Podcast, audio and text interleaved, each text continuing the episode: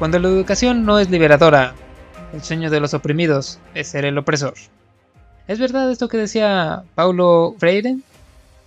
El origen de la educación se puede trazar a la antigua Grecia, donde no era un derecho sino un privilegio y cuyo fin era preparar a los alumnos para ser ciudadanos. En aquel entonces no era gratis y tampoco todos tenían acceso a esta. Esos tales ciudadanos no era cualquiera que quisieras.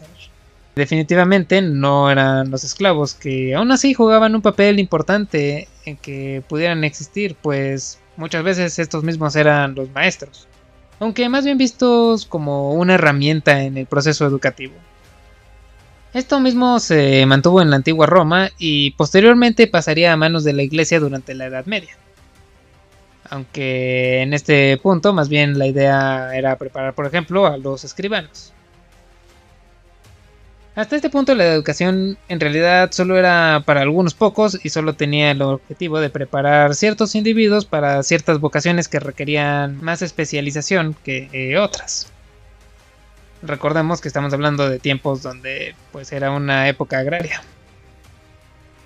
Sin embargo, el origen de la educación moderna realmente comienza tras la Ilustración cuando se considera que quizás la educación debería ser un derecho y no un privilegio, aunque bien podría ser visto de manera más cruda como una herramienta para dejar atrás la superstición y adoptar un pensamiento científico, retomando la idea de la educación de la antigua Grecia. Ahora, la educación moderna retoma desde aquí, pero surge más bien a partir de la industrialización. El modelo educativo que se sigue nace del modelo prusiano desarrollado en Prusia, ahora Alemania, tras una derrota ante Napoleón, figurando que la razón de esta fue que los soldados pensaban demasiado en sí mismos, lo cual fue visto como una debilidad. Esto aunado a que cuando el imperio prusiano asumió control sobre Polonia, se vieron la necesidad de encontrar una forma de controlar una población que tiene todas las razones para tenerles resentimiento a sus nuevos líderes y ninguna razón para obedecerlos. Es aquí donde surge su modelo educativo, gratuito y dirigido a los niños para asegurar el poderles indoctrinar a todos lealtad incondicional a la corona prusiana. El modelo fue un éxito y en tan solo una generación prepararon un pueblo obediente a la autoridad sin cuestionarla. Y con tan solo los conocimientos mínimos necesarios para este nuevo mundo industrializado que se alejaba de la realidad agraria anterior. Mientras tanto, en Estados Unidos, el éxito del modelo fue tal que inspiró a Horace Mann, padre de la educación estadounidense, y pues lo adoptó para su propio país.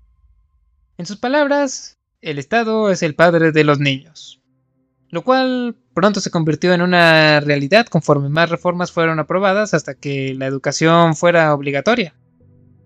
No suena como algo tan liberador en este sentido aunque para mí tiene cierta belleza. Pero aún falta un último ingrediente antes de llegar a la educación moderna. Entra a la escena Rockefeller, justo durante la revolución industrial y con un motor listo para explotar la industria petrolera, pero sin suficiente mano de obra para poder mover este motor. La solución arrojar algo de dinero a la educación para que los alumnos no solo sean obedientes, sino que puedan manejar sus máquinas.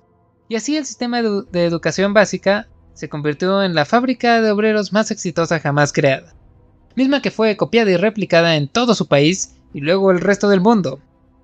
La escuela no es liberadora.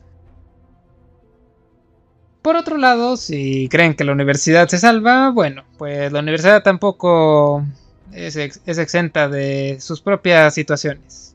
Creo que está bastante generalizada esta idea de ir a la universidad para tener mejores oportunidades laborales.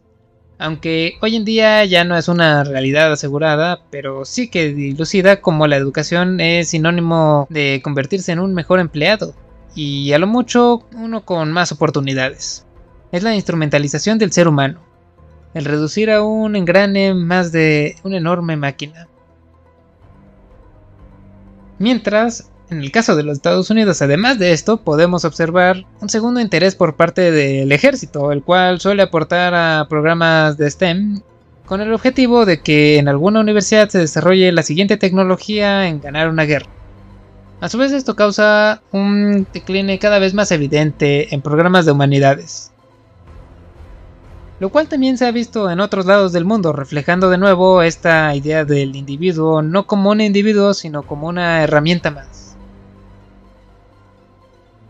En este sentido, cosas como el pensamiento crítico o el buscar una carrera en algo menos estandarizado es malo para el sistema porque es lo equivalente a inútil, especialmente para el mercado. Creo que esto es lo que podríamos realmente temer con los tales libros comunistas. Y visto de esta forma, quizá el mayor acto de rebeldía es eso, elegir ser un inútil o incluso una carga para la sociedad. Aunque, ¿a qué costo?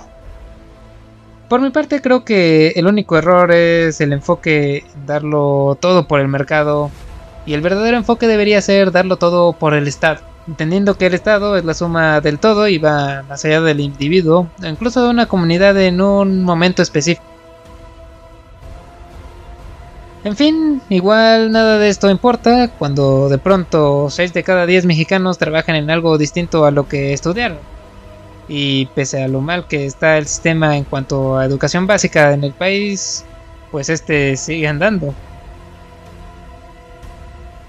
Quizá al final esforzarse mucho no vale la pena y solo dar lo mínimo necesario es más que suficiente, cuando la movilidad social solo es una fantasía que cada vez se aleja más de la realidad. ¿Estoy diciendo que solo se diviertan y hagan lo que quieran? ¿Que no se preocupen por el mañana y potencialmente hundan al resto del mundo con ustedes si pueden? Pues no lo estoy negando.